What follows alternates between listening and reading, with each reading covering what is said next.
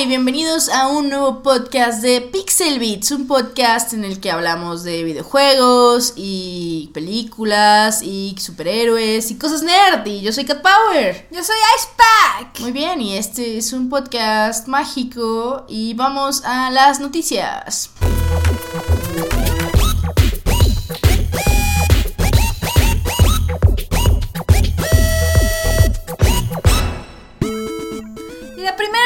Es un rumor que la verdad yo siento que se ve bastante fake. Se trata de Call of Duty World War II.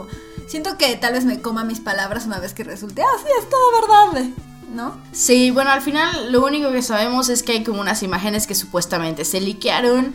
Icepack dice que se ven fake. Yo digo que podría ser, dado el caso de que Battlefield también regresó a sus orígenes.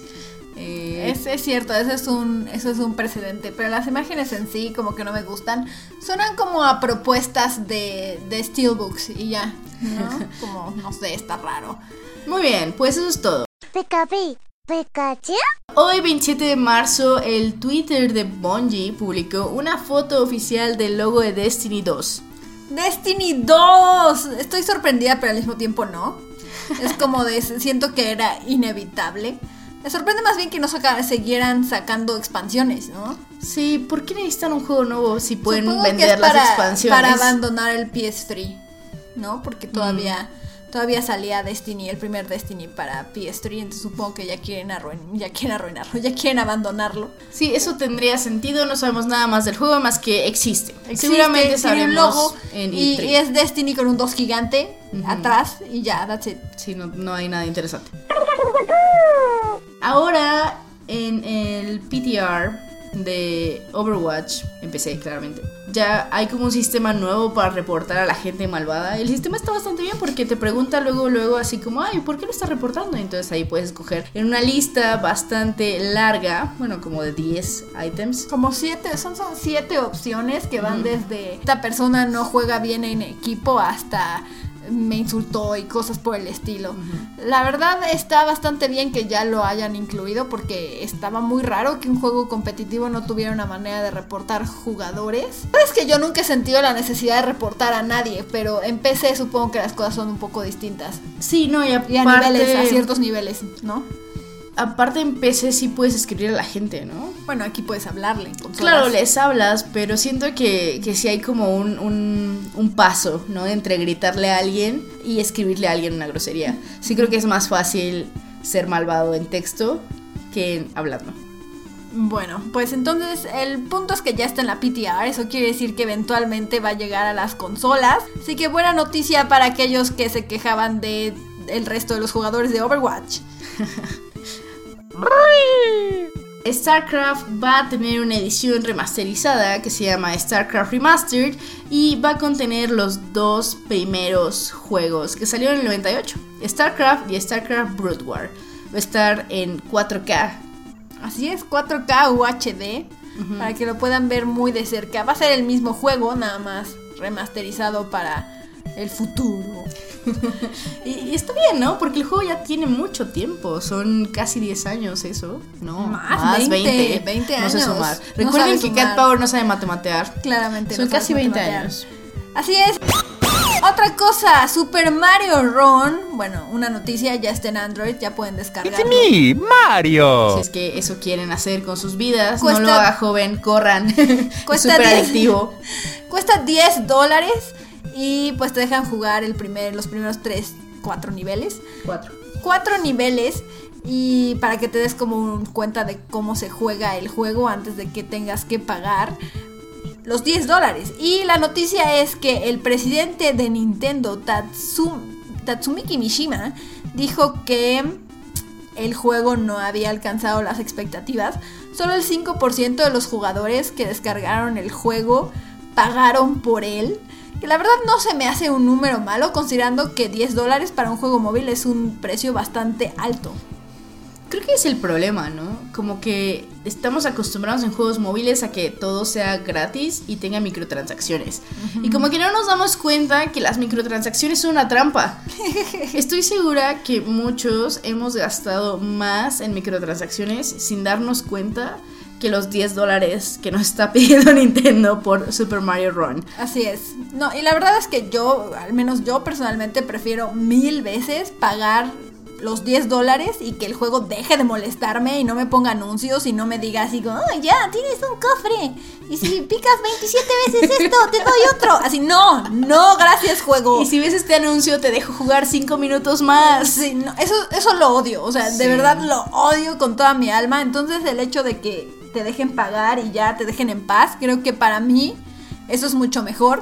Y bueno, el, juego la verdad es que está muy muy bien producido. Yo lo he estado jugando bastante y la dificultad es bastante alta a pesar de pues de todo, ¿no? De ser un juego móvil, de ser un runner, pero pues no es simplemente un runner a mi parecer. Entonces el juego pues está bien, me está gustando. De hecho, el presidente de Nintendo también dijo en esa misma entrevista que hizo con Nikkei, en la que dijo que esto de Super Mario Run, también dijo que a ellos les parece mejor este modelo de negocio, o sea, como que solo te vendan la cosa y la compres en lugar de estar eh, molestándonos con microtransacciones, como hacen con Fire Emblem Heroes, ¿no? Por ejemplo, que ese sí tiene microtransacciones y tiene tiempo y tiene como cosas muy específicas que te tienen el juego. Eh, dice que Heroes es como un modelo que probaron para eso y no sabe si lo van a seguir haciendo, ¿no? Que es como una cosa extra. Sí, como que ellos no, aún no saben exactamente qué modelo van a usar, solo saben que prefieren Super Mario Run. Yo espero que sí. El problema es que si Super Mario Run no vendió, aunque por más que lo prefieran, eh, no, vamos a acabar teniendo microtransacciones en los próximos juegos de Nintendo en móviles. No, por favor. Bueno, espero que no. Vayan a comprar Super Mario Run. Está bien padre. Sí vale 10 dólares, de verdad. Cambiando de tema radicalmente, hoy salieron unas fotos de Alicia Vikander, eh, que es la nueva Lara Croft. Sí, Alicia Vikander es la nueva Lara Croft. Solo salieron dos imágenes. La verdad no hay mucho que decir, excepto de... "Mm, Pues sí, sí se parece Lara Croft. Eh, Se parece a la nueva Lara Croft, está bastante cool. Yo estoy muy, muy emocionada. A Spike no, no comparte mi emoción. No. Y, y entiendo, porque las películas de videojuegos usualmente apestan, pero eh, decidiré cómo juzgarla No, hasta fíjate que, las Lara, salga. las Lara Croft. Sí, las Lara Croft originales, Tomb Raider, no Las Tomb estaba... Raider. No manches. estaban tan mal. Están súper mal. Bueno, la verdad es que las vi como una vez hace como 10 años. Entonces tampoco es como si de, uy, mi película favorita. Pero recuerdo que estaban divertidas. Y bueno, ya que salieron estas fotos, la gente claramente está quejando nuevamente de que Alicia Vikander no llena. eh, Básicamente La- que no tiene boobs. ajá, iba a decir algo más grotesco, así que gracias. Te salvé. sí, sí. Eh, ok, entonces la gente se queja de eso, yo no entiendo la queja. Eh, Alicia Vikander se ve súper bien como Lara, se me parece muchísimo a la nueva Lara y ya está, ese es mi comentario. También salió el nuevo trailer, bueno, el primer trailer de Justice League que odiamos. Sí. No sé por qué haces uh, es un uh de odio. Era un uh sarcástico.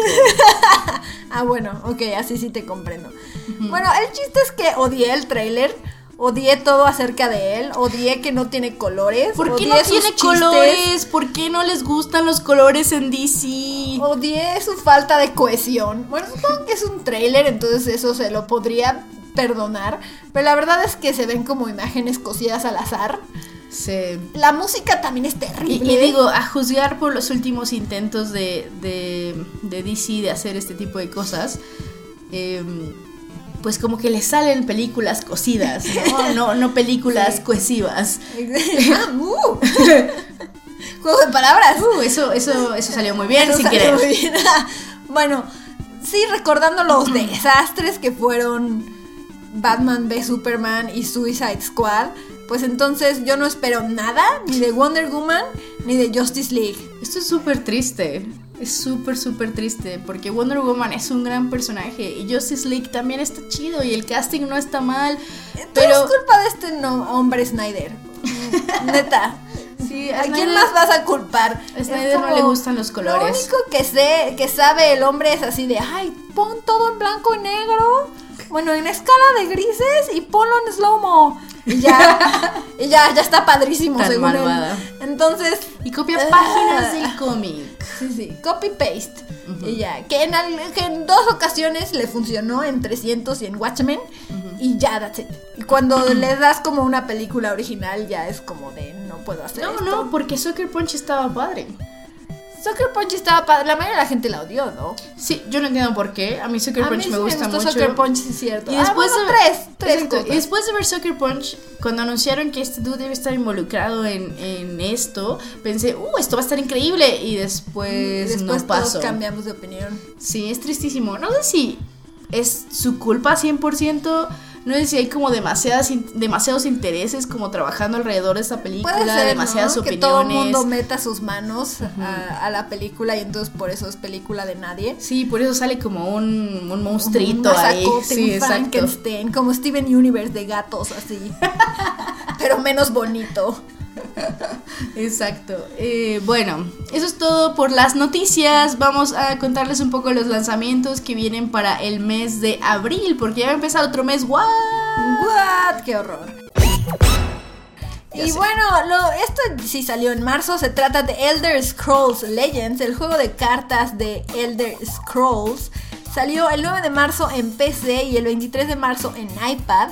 También va a salir para otras plataformas, para Android y para Mac, pero más adelante en el año.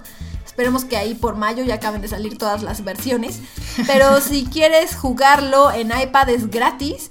Y me parece que también en PC lo puedes descargar sin problema y jugarlo. Habrá, habrá que probarlo, yo todavía no lo hago. Pero la verdad es que le tengo miedo a los juegos de cartas después de que Oscar Alquicira me derrotó en Hearthstone. Y esta es la segunda vez que menciono este momento en el podcast. Así de mucho la traumó. Exacto.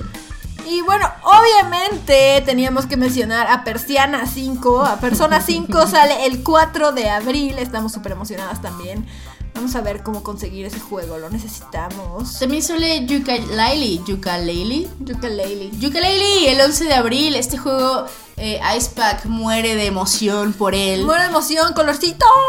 y, y llora y, y sufre, y así, Sí. esperando, ansio, ansiosamente. De hecho, les voy a mencionar que de hecho ya lo estoy jugando. Icepack, yo estaba diciendo que sufrías y llorabas. ¿Por qué arruinas mi comentario? Pues porque sí, ya no sufro y ya no lloro, pero sí eso sucedía antes de que lo estuviera jugando. Entonces no puedo ahorita decirles ninguna opinión al respecto, excepto que ya lo estoy jugando y, y ya, porque no puedo Y ya, decir y nada, ya, no digas nada, basta, cambiemos de tema. También ya sale Puyo Puyo Tetris para Switch. ¡Yay, Switch! Mm, Que no tenemos. Que no tenemos uh, muchas cosas. Bueno, este, esperamos tenerlo eventualmente y jugar Puyo Puyo Tetris. Estoy muy emocionada por este juego, aunque no tengo la consola. Yo también. Eh, también sale Dragon Quest Heroes 2. Dragon Quest What? Heroes No 2. sabía que ya salía. Ya sale bien pronto y de hecho eh, pueden verme. De eso era mi video, recuerdan el video que todo el mundo tiene que ver porque lo hice. Ay, no le puse atención. Bueno, ese video les habla... Icepack de Dragon Quest Heroes 2 en Exacto, Facebook. Porque ya lo jugué, entonces estoy súper emocionada porque es como si hubieran escuchado todos mis pensamientos de mis quejitas de Dragon Quest Heroes y las hayan solucionado y ahora es fantástico. Y lo amo. Muy bien, eh, sale el 25 de abril, creo que ya lo habíamos dicho, pero 25 de abril. También eh, sale Mario Kart 8 Deluxe el 28 de abril, otro juego para Nintendo Switch. Este juego tiene un nuevo modo multiplayer, bueno, versus, eh, en el que arreglaron el modo este de los globos y ahora hay stages dedicadas solo a los globos y todo es maravilloso. Y yo muero, muero de emoción. También están ahí los Inklings, sí, ¿no? Sí, están los Inklings. Bueno, de hecho, es el mismo juego. O Es el mismo juego, viene con todos los DLCs, Arruinarte esta cosa. sorpresa, pero es el mismo juego, Cat Power. No, yo sé que es el mismo juego, pero. Pero sí lo volveré a jugar. yo soy parte del problema, Sí, lo sé, no me hagan caso, escuchen, escuchen su cerebro, y no a Cat Power. Tal vez valga la pena por Battle Mode, pero lo dudo. Es el mismo juego, chavos. Si no han jugado, si Pero no han si no lo han jugado, Kart, esta es la definitivamente. versión definitiva. Exacto. Porque tiene todo el DLC. Exacto, Y sí vale la Switch. pena.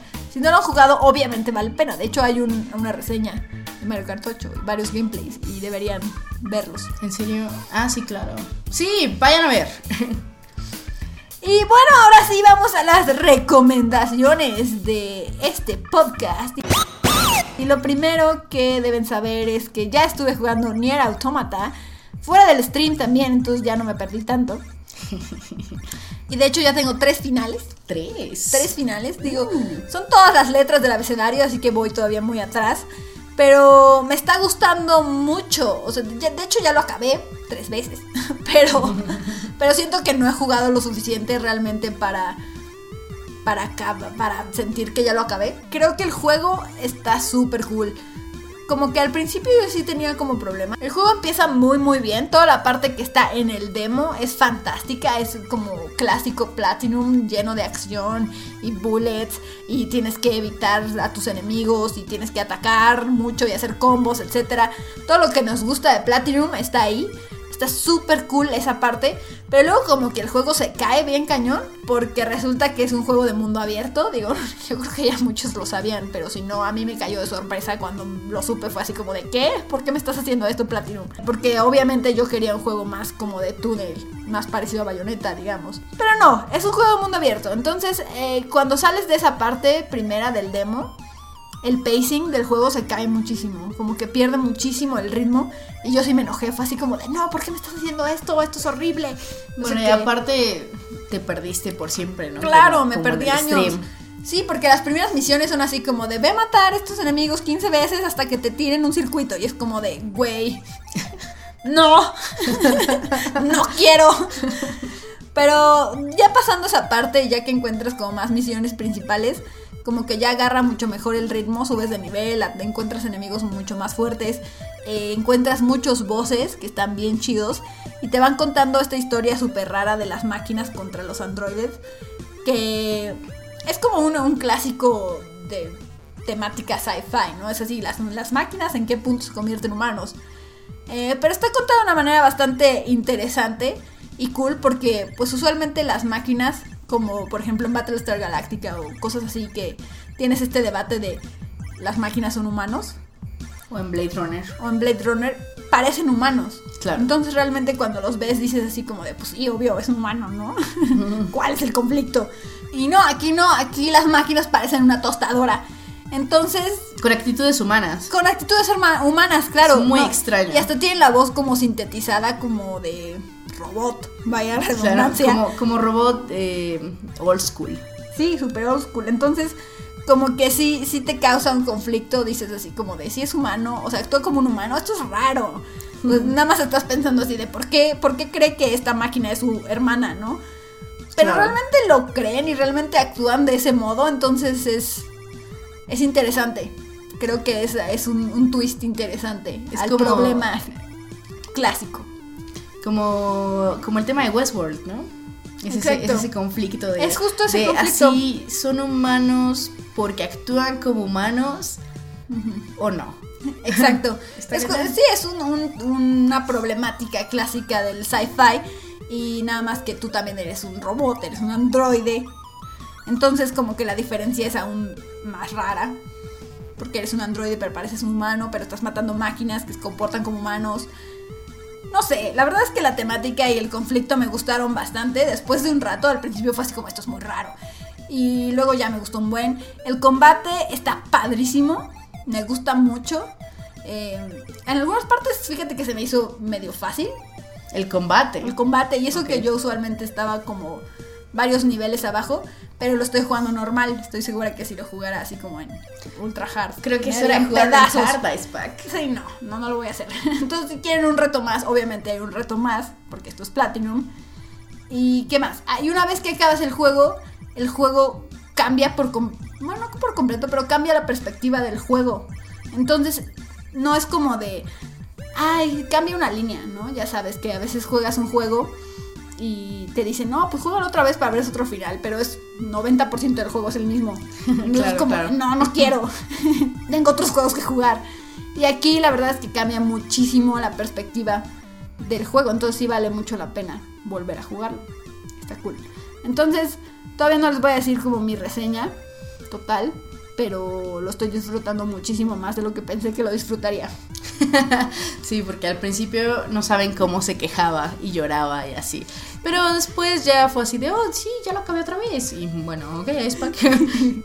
Bien, eh, yo no juego mucho, de hecho he jugado muy poco en Nier. Entonces tengo muchas menos opiniones al respecto que Ice Pack. Así que vamos a dejar esto así.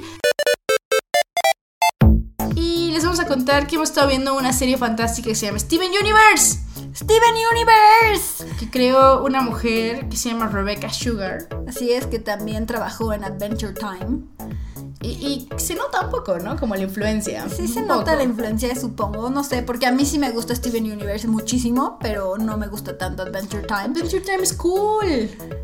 Tengo que darle otra oportunidad, pero la verdad es que Steven Universe me atrapó casi desde el primer momento y dije así como, esto es lo máximo. Y bueno, si no han visto Steven Universe, Steven Universe se trata de un niñito que vive con tres niñas Gemas. que se llaman gemas porque tienen superpoderes. Pero son gemas, o sea, no son niñas. Bueno, sí, pero son... Son mujeres. Son mujeres. Ajá, y se llaman... Son humanoides. Se, pues. llaman, se llaman Garnet, Amatista y Perla.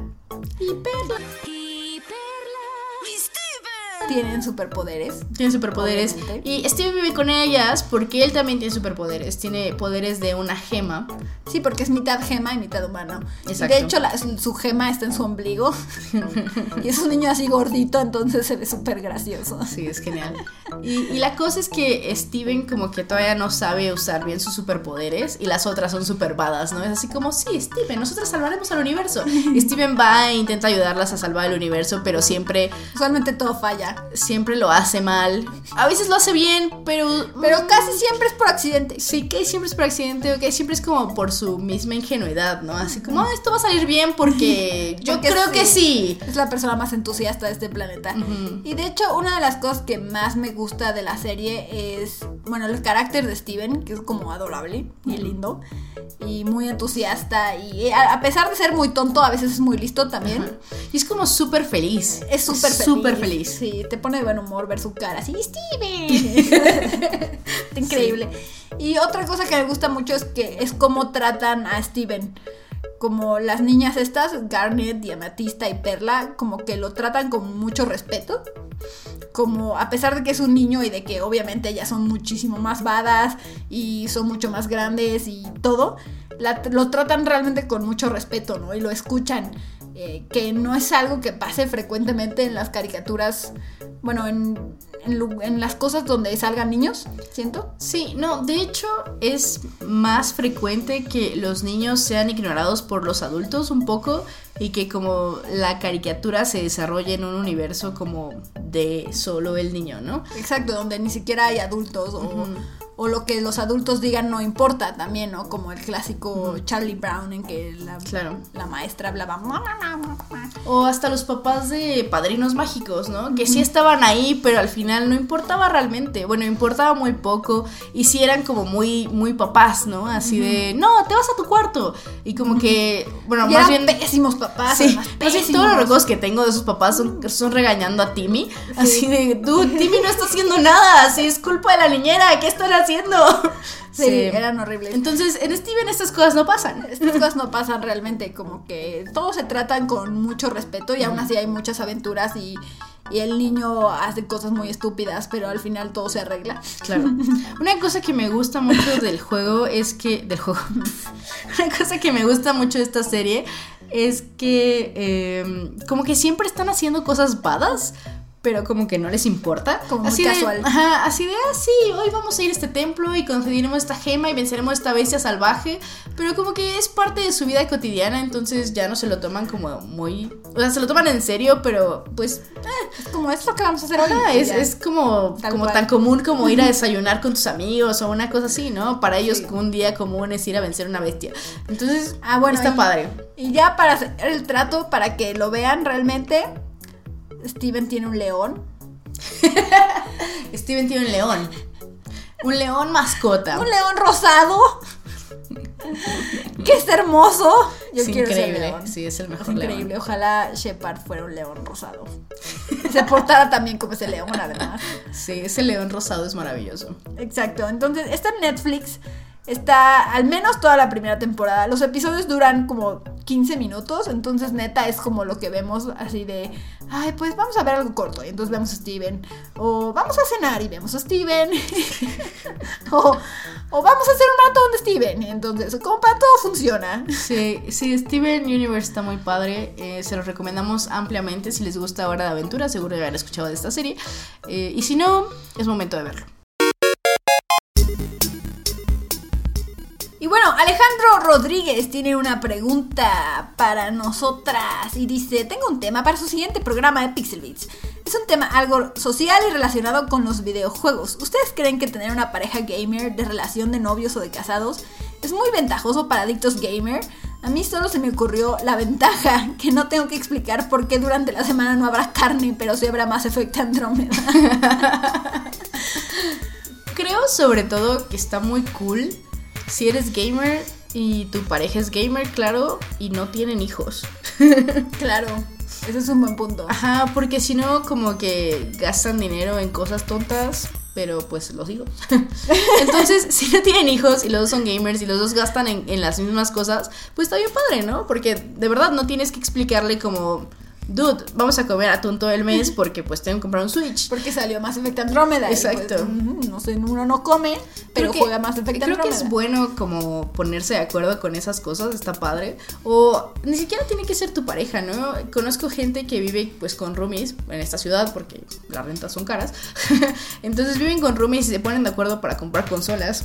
Entonces está padre, o sea, como que no tienes que hacer todo el gasto tú, al final como que se apoyan un poco. No, y Eh, además como no tienes que explicar, ¿no? Es así como de salió más Effect Andrómeda. Ah, claro, déjame y te dejo jugar, ¿no? Esto, Claro. esto es importante. Claro, claro. Eh, y sí, en voy, otras voy a ser antisocial por siempre. Exacto, o sea, hasta que se acabe y punto, ¿no? En otras relaciones, eh, pues sí pasa que es como, ¿por qué estás jugando eso? No, hazme caso.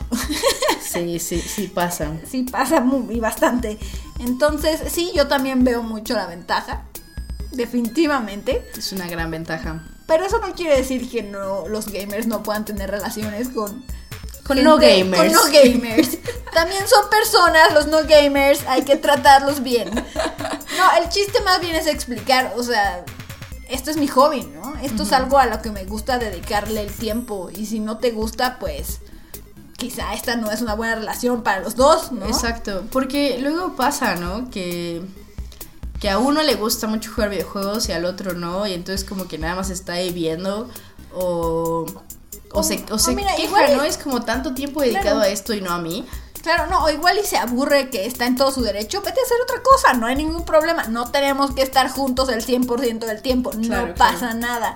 El problema es más bien cuando la otra persona dice, ¿por qué estás perdiendo el tiempo? ¿Por qué gastas tanto dinero en tonterías o cosas así? Es como cuando sí tienes que decirle, oye, pues tú vas al cine y yo juego videojuegos, ¿no? Tú te compras ropa y yo juego videojuegos, ¿cuál es el problema? Icepack se sintió, se sintió afectada Me sentí personalmente. afectada personalmente. Es como de qué, o sea, ¿qué te pasa, no? Porque, sobre todo, o sea, si ya te, te identificas como gamer, ya estás en otro nivel, ¿no? Ya estás en- Claro. es parte de mi identidad, de cierto modo. Entonces, Sí, sí, no eres un casual por ahí que solo juega. FIFA. exacto, no eres un caso. No, o sea, creo que tiene que haber respeto, ¿no? Definitivamente. Y como dice Icepack, sí, o sea, sí podemos estar con personas no gamer. Pero sí tiene que haber como ese respeto, ¿no? Y ese Claro. conocimiento de, pues así es tu vida. No, man, también tiene que haber conciencia de parte de, de game, del gamer, ¿no? Ah, claro, claro. de, también hay que hacer otras cosas a veces. Sí, sí, sí, como socializar a veces es importante, hacerle veces. caso al novio, a la novia a veces es importante. el sol, sacar Sí. al perro, ya saben, a veces hay que hacerlo. Exacto. Eh, pero bueno, sí creo que hay muchas ventajas. Este está padre y ya está. Y bueno, les preguntamos en el podcast pasado cuál era su película de anime favorita. Y ahora vamos a leer sus fabulosas respuestas. Muchas gracias a todos los que contestaron. Por cierto, si tienen más preguntas o temas que les gustaría que platicáramos, nos los pueden mandar por Facebook o Twitter y les contestaremos o hablaremos de esto en el podcast. Y estará padre. Muy bien, Estefan tiene aquí un párrafo gigante de, respuesta de las películas favoritas de anime. Y aquí va. Stefan dice, mis películas de anime favoritas son las dos de Vampire Hunter D. Es un mundo postnuclear en el cual hay criaturas como vampiros, hombres lobos, zombies, lamias y cosas cutulescas. La magia convive con la ciencia y todo tiene un look gótico y el año en el que transcurre es... ¿Qué? ¿12.000? ¿12.000? 12.090, eso sí se fue muy al Wow, 12.000, ok. Pero también me gustan mucho las primeras dos ovas de Devilman. Están llenas de gore y con esa animación hermosa de los 80s junto a lo tonta que es la trama, la cual amo. Y por último, Full Metal Alchemist Conqueror of Shambhala, la cual es continuación al primer anime al cual amo más que Brotherhood. Y recomiendo que vean por lo menos Vampire Hunter D, Bloodlust, a ustedes y a todos los pixeludos. Y escucharon, Stefan tiene muchas recomendaciones como de terror, gore. Y William Salazar dice, mis películas favoritas y que no han dicho son la precuela y secuela de Rurouni Kenshin. Son buenas, Son muy buenas, son tienes buenas. toda la razón. Esas películas me llegaron al cocoro. Lo único que me pregunto es cómo dejé pasar tantos años sin verlas. A mí la secuela de Rurouni Kenshin no me gusta. Sí, está padre. No, bueno, es que no sé si está- se refiere a la misma, pero hay una que se llama... No creo cómo se llama. Es una escena de sucede como- fanservice, ¿no? No, no, es una que sucede después de Rurouni Kenshin, como bastantes años después. Y Kenshin está enfermo y se muere y el hijo lo odia. Es como, es horrible. No sé si te refieres a esta. Tal porque vez esta yo no vi la secuela. Yo creo que no la viste. Vi la precuela. La precuela sí está padre, la precuela está muy buena. Pero esta, esta sí es como de, oh my god, no, esto es horrible. Entonces a mí no me gusta por eso. Solo me gustan las cosas felices. Sí, cañón. Bueno, Cari Ali dice, Oli, yo les recomiendo Paprika, Detective de Sueños. La animación está de ensueño y sí que te hace querer dormir más. También la chica que saltaba a través del tiempo para una historia con más drama. Espero sigan dando de tantas ganas a su proyecto. Eh, gracias, Cari Ali. Gracias. Yo sí he visto esas dos. Esas tres, de hecho. No, sí dijo dos, ¿verdad? Sí, perdón. Esas dos. Cat Power no sabe matematear. Paprika me gusta muchísimo, es una muy buena película. Y la chica que saltaba atrás del tiempo también es súper buena. ¿Tú la has visto? No, La aquí, ¿no? Paprika sí la vi, pero la chica que saltaba a través del tiempo no la he visto. Está muy chida, muy, muy chida. Paprika está muy buena. La recuerdo, la fui lo vi hace muchos años, entonces no es recuerdo. bien rara. Es súper, súper rara y es como una colección de, de microhistorias, ¿no? Mm, no. ¿No? Entonces estoy pensando en otra cosa. Pero recuerdo la animación, que tiene muchos rojos, ¿no? Sí, más o menos. Bueno, Y como cosas extrañas, como caleidoscópicas y así. Ajá, exacto, sí, eso sí lo recuerdo. Y Felipe de Jesús dice, mi película favorita es el... La... Y Felipe de Jesús dice, mi película anime favorita es la de Street Fighter 2, Fatal Fury, Akira, La tumba de las luciérnagas y la primera película de Evangelion. Las de Yamazaki me gustan, pero no diré que son mis favoritas. Y ya que hablamos de Japón, diré violines en el cielo. Yo no sé cuál es Violines en el cielo. Yo tampoco, pero tiene un nombre interesante. Akira sí, definitivamente es súper buena. Es muy Y buena. la tumba de las luciérnagas, todo el mundo tiene que verla, ya, la- ya lo dijimos en el primer podcast. Y, y pues me quedo, con, ah, perdón. me quedo con ganas de ver violines en el cielo. Turokotaku dice, Akira y Princesa Mononoke son mis pelis de, mis pelis de anime. Saludos chicas. Muy buenas elecciones.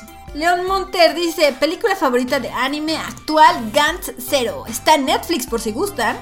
Personalmente una excelente película en CGI basado en uno de los personajes arcos de Gantz. Mejores Tienes... Ah, sí. Personalmente una excelente película en CGI basada en uno de los mejores arcos de Gantz. Tiene sus fallas, pero ble. Películas viejas, las One Piece en general, Film Gold, Z, Strong World y varias anteriores de arcos en general. Y claro, las de Triple X Holic, bellísimo recordar la casa. Donde tenía una colección de todo, literalmente todo, cucharas. Muy bien. Yo he visto una de esas de One Piece. Creo que vi St- Strong World. Vimos Strong World, pero nos falta. Ah, yo también vi Z, creo. Y falta Film Gold, esa no la he visto. Ferrari dice, como siempre, elegir una película favorita es muy difícil para mí, pero la primera que me viene a la cabeza son El niño y la bestia y los niños lobo. La última de Sao me gustó mucho. Eh, hasta la vi en el cine, no me maten. Todas las Persona 3. Shihiro, joder, son muchas. es que todas las películas de anime tienen una calidad muy buena. Las de Pokémon también me gustaban, las de Digimon también son fantásticas. ¡Ah! Ferrarias muere de emoción. Y, y Chihiro definitivamente tienen que verla. Todo el mundo tiene que El verla. niño y la bestia también me gustó muchísimo. Muchísimo. La animación está súper padre. Es muy bonita. Y Shihiro, no sé si es mi película favorita de, de Studio Ghibli, pero yo creo que sí está ahí hasta arriba. Me gusta mucho, me identifico mucho con esa niña. Bueno. Alejandro Ramírez dice, me gusta mucho su podcast. Esto no es respuesta, pero nos echa flores, así que lo voy a leer, obviamente. Me gusta mucho su podcast, deberían de subirlo más seguido. Saludos y mi película favorita es Perfect Blue y Paprika. Mira, otro voto para Paprika. Yo no he visto Perfect Blue, habrá que buscarla. Habrá que buscarla. Y podrían recomendar libros de ciencia ficción. Este para el próximo, porque es nuestro tema favorito del universo. Sí, en el próximo podcast recordaremos esta pregunta y, y la expandiremos. Así es. Un Roy más dice, hola chicas, un saludo. Un Roy más dice, hola chicas, un saludo en películas de anime iba a poner Cowboy Bebop.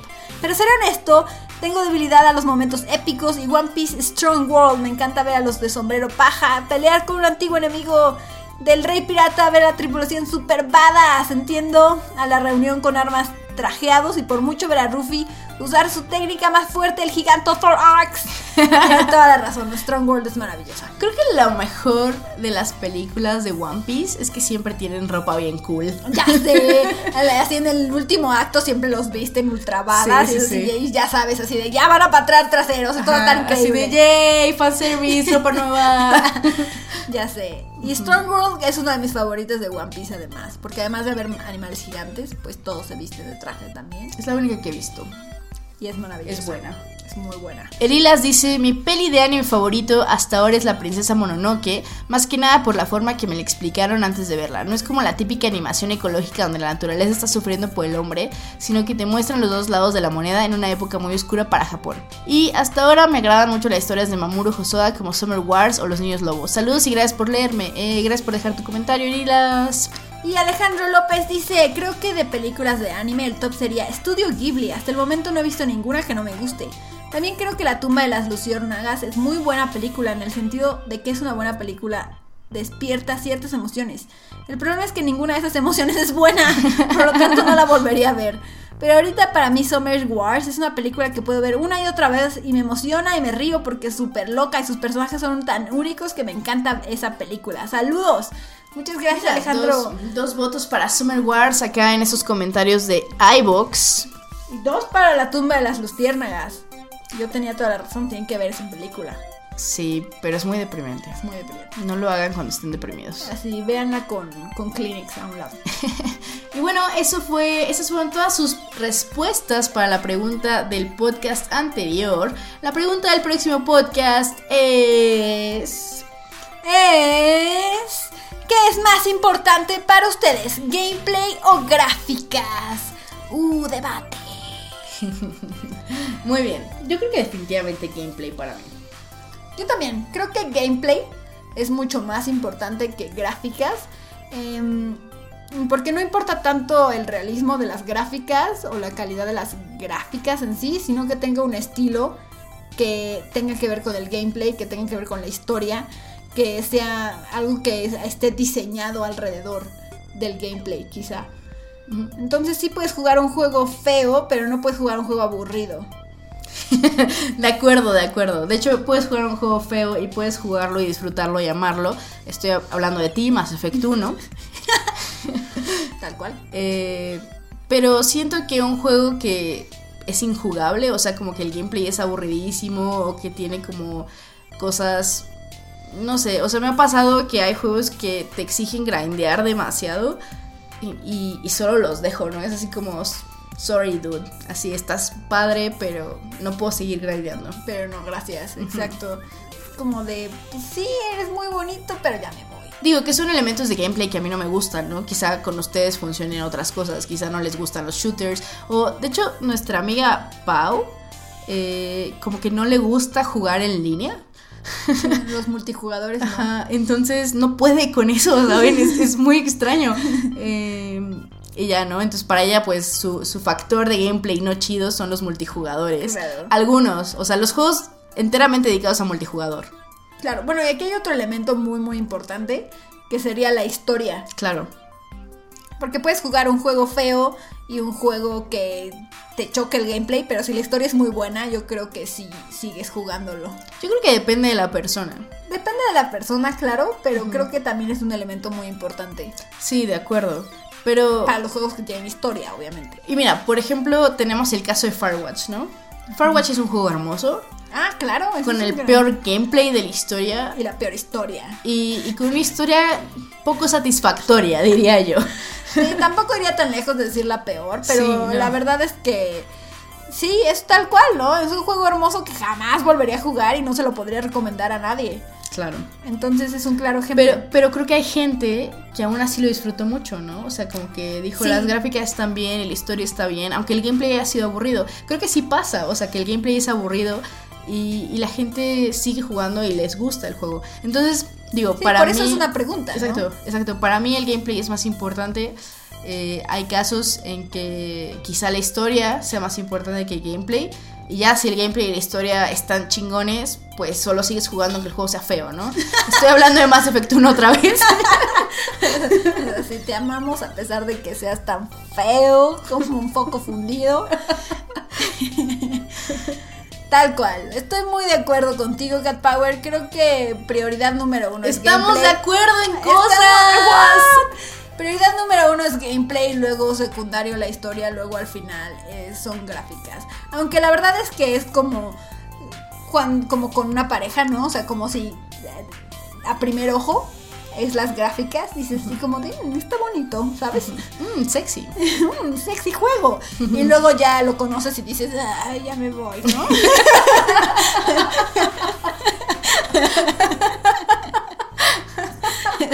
Tan malvada, tan malvada. malvada. Spike. Es así, de calladito te ves más bonito, así. Qué poca. No, o sea, es para poner una analogía. Ay, siento que no vas a sobrevivir. Siento que no. Bueno, eh, muchas gracias por escuchar este podcast. Espero que lo hayan disfrutado. Recuerden que nos encuentran en iBox, en SoundCloud, en YouTube y en iTunes como Pixelbits MX. Y si nos quieren dejar una reseña en iTunes, lo agradeceríamos enormemente. Eh, las reseñas están chidas y ayudan a que la gente conozca más el proyecto. Así que si les gusta, pues hagan eso o denle share también, compartan en sus redes, está padre. Y también lo agradecemos bastante. Y bueno, muchas gracias por escuchar en primer lugar. Y luego también tenemos streams los miércoles y jueves a las 9 de la noche en YouTube y en Twitch. Nos pueden encontrar como Pixelbits MX. De hecho, todos lados. Pixelbits MX everywhere. Excepto en Twitter. En Twitter me encuentran como Icepack con un 4 en lugar de la A. Y a mí como Cat Power con un 3 en lugar de la E. Y eso es todo. Muchísimas gracias por escuchar. Nos vemos en 15 días. Ciao. Bye.